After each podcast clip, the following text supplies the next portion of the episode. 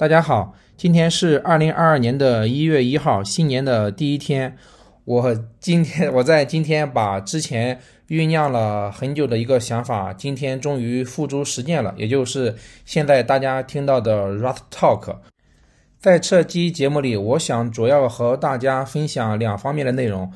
第一方面是为什么要创办这档节目，第二个是关于我个人的一些介绍。呃，首先是第一部分，为什么要进行这档节目？在目前国内的技术圈内，还没有关于一档 Rust 的音频节目。国外的话，我知道是有一些，但是国内的话，应该还是属于一档空白。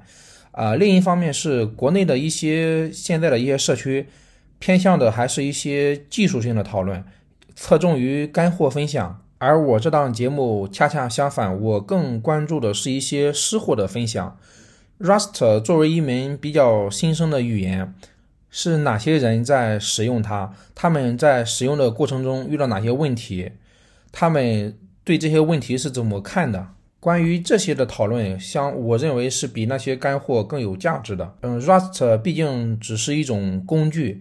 嗯，谁什么样的人来使用它才能发挥出它的威力？这才是大家需要关心的。技术没有好坏之分，取决于使用这个工具的人他是怎么使用的。通过和社区内一些相对比较资深的人讨论这些问题，把他们的一些心得经验分享出来，这对于初学者来说应该是更有价值的。呃，这是其中最重要的一个原因。第二个原因是，学习一门语言最好的方式是使用它。这个、这个、这一点，我认为大家应该也都有感触。做播客，我认为也是使用它的一种方式。第三点是，当初王莹在二零一六年发发表过一篇文章，是对 Rust 的分析。嗯，在那篇文章里面，他发他分析了 Rust 语言设计的种种弊端。当初我在看到这篇文章的时候，我认为。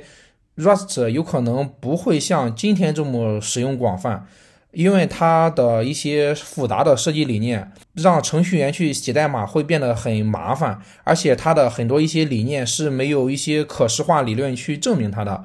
我当时看了文章，呃，王英的这篇文章，认为他不会活太久，没想到他活到了现在，而且现在看活得很好。我也是想通过这档节目来跟其他嘉宾去探讨一下 Rust 的设计，它为什么能为什么是这样的？它现在的问题是哪些？大社区内现在是怎么去规避的这个问题的？以上三点就是办这档节目的主要原因。下面进行主播的个人介绍。嗯，我的网络 ID 是写代码的西瓜，我使用 Rust 已经有两年的工作经验。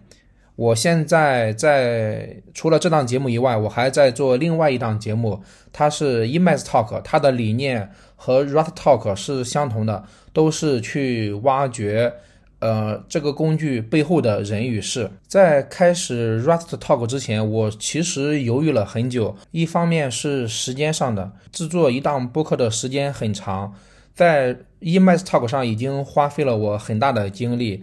到现在为止的话，已经有九期，每一期的制作时间大概是三到四个小时。节目刚开始的那段时间感觉还好，因为比较新奇。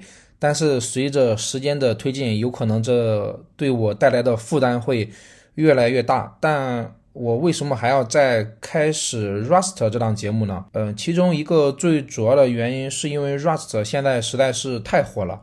我记得。之前在看 Style of Flow 上，他评论最受欢迎的语言 Rust 连续五年都是第一名。我很想去探讨一下这背后的原因是什么样的原因驱使大家去使用 Rust，即使在编写 Rust 代码很复杂的情况下。所以我觉得在制作 Emacs Talk 之余，可以把 Rust Talk 也开始起来。虽然说一开始它的节目的数量有可能会相对来说较少。但是万事开头难，相当于走出第一步。后面的话，如果有一些其他感兴趣的小伙伴能加入进来，也能保证这档节目的数量与质量。第二方面的原因是资历问题，因为我个人使用 Rust 毕竟才两年左右，对它的很多生态或者一些技术原理也并不是特别理解。我如果来主持这个节目的话，会不会导致节目出现一些技术上的问题？但又仔细一想，其实我这档节目的主要的目标是让嘉宾他来分享，关键是挖掘嘉宾他的一些想法。我个人的观点，说实话，在节目中分享的应该并不会特别多。所以说，我觉得这个问题应该也还算 OK。最后介绍一下这档节目的在一些社交平台上的一些账号信息，大家如果感兴趣的话，可以分享给其他朋友。目前主要是三个地方，一个是 GitHub，另一个是 Twitter，第三个是微信公众号。大家去这平这些平台上直接搜索 Rust Talk 即可。如果大家对这档节目有什么建议或者是问题，也欢迎大家和我联系。今天的节目就到这里，谢谢大家的收听，再见。